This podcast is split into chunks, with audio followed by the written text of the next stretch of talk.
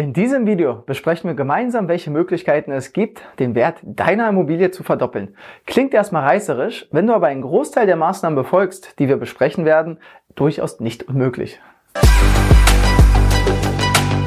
Herzlich willkommen beim Immocation Podcast. Was du jetzt hörst, nennen wir Experte erklärt. Die Idee ist, dass Immobilienexperten auf unserem YouTube-Kanal dir erklären, wie Vermögensaufbau mit Immobilien funktioniert. Wir haben also eigentlich ein Video produziert, aber das wollen wir dir natürlich nicht vorenthalten und laden es deshalb auch hier bei uns auf dem Podcast hoch. Viel Spaß! So, die besten Deals äh, machst du natürlich dann, wenn du bei der Immobilie, die du gekauft hast, noch versteckte Potenziale heben kannst. Bevor wir uns aber zu, mit diesen Potenzialen befassen, lasst uns doch erstmal kurz überlegen, was überhaupt den Wert deiner Immobilie ausmacht. Im Wesentlichen kann man sagen, der Wert der Immobilie bestimmt sich zum einen aus der Bausubstanz, also wie ist die Konstruktion beschaffen und wie ist die Erhaltungs, äh, ist die Substanz von der Erhaltung her und zum anderen natürlich vom Cashflow her. Am besten natürlich die besten Deals machst du, wenn du Potenziale auf beiden Ebenen hast. Und das ist auch gar nicht so selten, denn üblicherweise macht man gute Deals von Verkäufern, die sich lange Zeit nicht um die Immobilie gekümmert haben, deswegen beide Aspekte vernachlässigt haben. Lass uns mit der baulichen Seite beginnen. Lass uns mal fragen, was kann man an der Immobilie baulich verbessern, um ihren Wert zu steigern, bis hin sogar zur Verdopplung.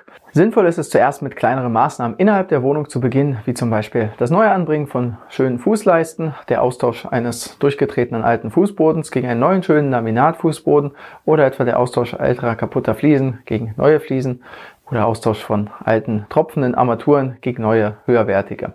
Diese Maßnahmen führen bei einer leeren Wohnung sowohl bei der Neuvermietung als auch beim Verkauf zu einem Mehrwert, da der jeweilige Nutzer diese Punkte nicht mehr auf der To-Do hat und die Wohnung insgesamt deutlich wertiger erscheint und dadurch auch für dich einen Mehrwert schafft. Achte bei einigen der eben genannten Maßnahmen aber bitte darauf, dass du nicht zu viel äh, in die Wohnung pauschal investierst. Das kann sich mal lohnen. Oftmals aber erzielst du schon äh, 80 Prozent des äh, Effekts mit 20 Prozent des Aufwands. Ihr kennst die 80-20-Regel. Zum Beispiel beim Badezimmer. Da muss nicht immer das gesamte Badezimmer aufgerissen und aufwendig neu saniert werden. Das kann gut und gerne einen hohen vierstelligen Betrag kosten. Einen netten Effekt äh, erzielt es oft schon mal, wenn du neue Armaturen bei der Dusche beim Waschbecken äh, einrichtest, plus ein neues, modernes, äh, größeres äh, Waschbecken einbaust und darüber vielleicht noch einen großen Spiegel mit einer modernen Leuchte drüber. Das hat schon einen sehr großen Effekt, wenn sonst, sag ich mal, die Fliesen äh, in Ordnung sind. Kleinere, kostengünstigere Maßnahmen mit großem Effekt am Haus sind äh, die Herrichtung des Eingangsbereiches. Diese Maßnahmen kosten nicht viel, haben aber einen enormen Effekt, weil, stell dir mal vor, Du kommst das erste Mal ins Haus rein und du siehst als erstes ja den Eingangsbereich. Das macht einen großen, einen positiven Eindruck, wenn diese Punkte gepflegt sind. Du wirst dich jetzt vielleicht fragen, das sind doch aber auch wieder Maßnahmen, die nur am Mehrfamilienhaus äh, möglich sind. Nein, das ist nicht ganz richtig. Klar, es handelt sich bei den eben genannten Stellen um Gemeinschaftseigentum. Also grundsätzlich solltest du da nicht eigenmächtig rangehen. Aber es gibt durchaus Einflussmöglichkeiten. Du kannst zum Beispiel auf den Verwalter zugehen und versuchen, diese Maßnahmen alleine schon als Instandsetzungsmaßnahme durchzusetzen. Wenn er sich unsicher fühlt oder zum Ergebnis kommt, die Maßnahme hat einen zu großen ähm, Impact auf die Gemeinschaft, dann kannst du es immer noch äh, auf die Tagesordnung setzen. Und in der Regel wird es nicht so schwer werden, dafür eine Mehrheit äh, zu finden, die äh, dem, dem Beschluss zustimmt, weil davon ja jeder profitiert egal ob er Vermieter an dem Haus ist oder Eigennutzer. Für jeden ist es ja nur ein Bruchteil der Kosten. Jeder trägt ja nur einen seinem Miteigentumsanteil entsprechenden Kostenanteil, aber jeder profitiert in Gänze von diesen genannten Maßnahmen. Außerdem, bei, wenn ihr das ganze Haus gehört, denkt dran, dass du vielleicht auch Potenziale in bislang ungenutzten Nebenflächen hast. Du kannst zum Beispiel Lagerflächen im Keller oder im Dachgeschoss vermieten. Du kannst vielleicht einen alten Schuppen, den du zu einer Lagerfläche ausbauen kannst. Du hast vielleicht eine Wiese im Hinterhof, die sich eine Mieter als Gartenfläche vermieten lässt. Du hast vielleicht eine freie Giebelwand, äh, für die man an Werbeplakataufhänger herantreten kann. Und du kannst äh, Stellflächen zusätzlich schaffen im Hinterhof.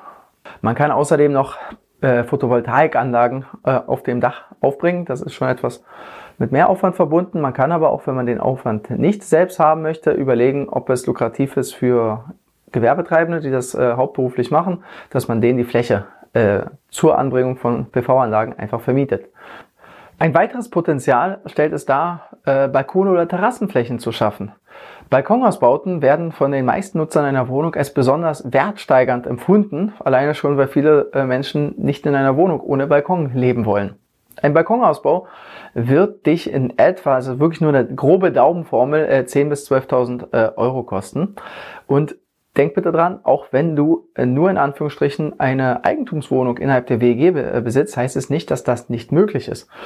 Es kann durchaus in der WEG-Versammlung beschlossen werden mit einer Mehrheit, dass äh, Balkone am Haus angebracht werden müssen. Das ist mehrheitsfähig.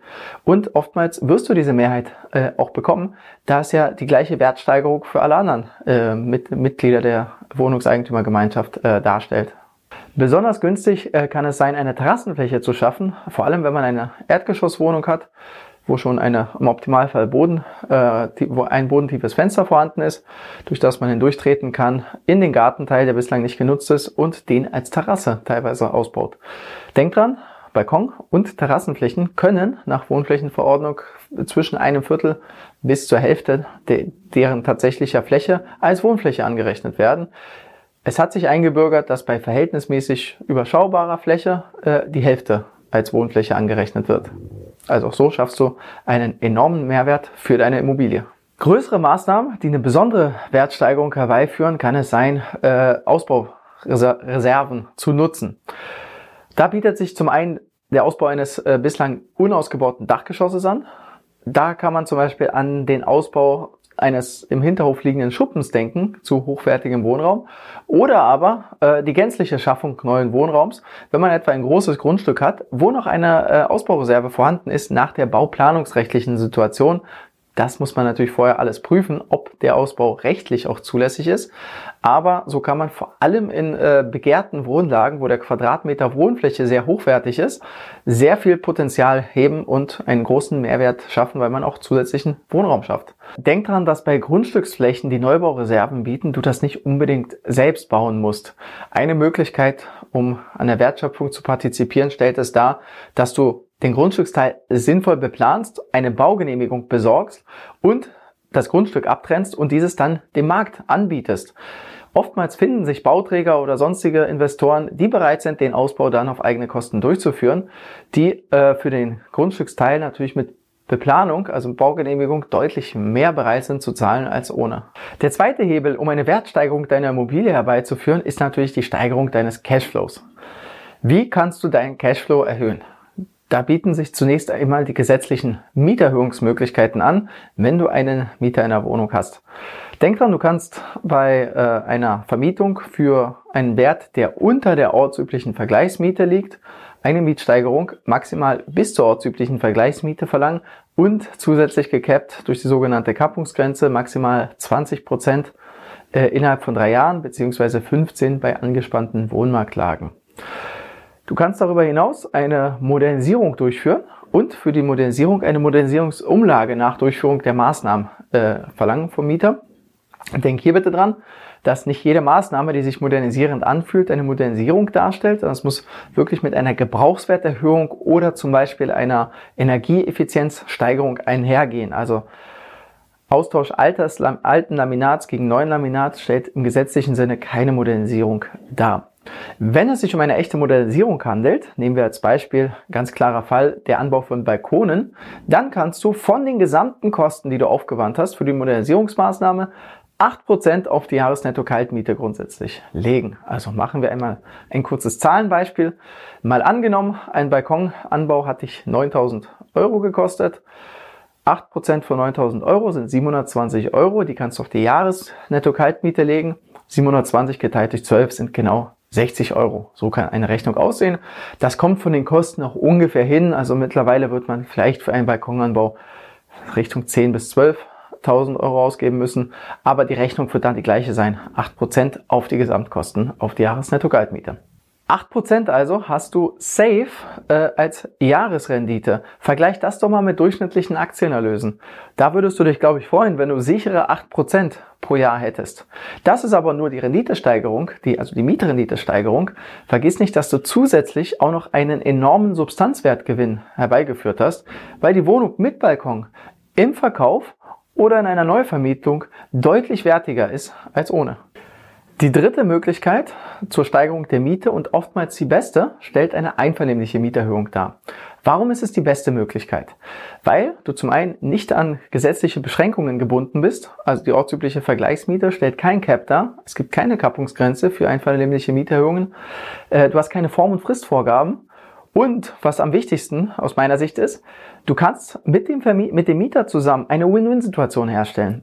Der Mieter wird es in den meisten Fällen viel mehr wertschätzen, wenn er nicht ein kaltes, juristisch klingendes Schreiben bekommt, wo einseitig eine Mieterhöhung verlangt wird, sondern wo du dich mit ihm gemütlich bei Kaffee und Kuchen an einen Tisch setzt, mit ihm über die, über die Wohnung und das Haus sprichst und aktiv auf ihn zugehst und ihn fragst, was er sich denn wünschen würde, wie man sein Haus oder seine Wohnung verbessern könnte. Wenn du dann diese Maßnahmen auch wirklich durchführst, hast du nicht nur oftmals eine deutlich höhere Mietsteigerung herbeigeführt, sondern auch das Mietverhältnis mit dem Mieter nachhaltig gestärkt. Lass mich dir dazu ein Beispiel geben aus eigener Erfahrung. Ich hatte Mieter in Leipzig, die äh, es sehr gewertschätzt hätten, wenn ein neuer Fußboden, der eh in einem Zimmer repariert werden musste, danach nach Reparatur des Fußbodens mit einem Laminatfußboden verlegt wird. Nicht mehr mit der alten PVC-Rolle, die davor drauf war. Ähm, ich, ich bin dann noch weiter gegangen und habe gefragt, ob, ob sie nicht in weiteren Räumen noch Laminatfußboden verlegt haben möchten. Wir kamen uns dann darauf geeinigt, dass sie im Wohnzimmer und im Schlafzimmer sowie im Flurbereich Laminat gern hätten.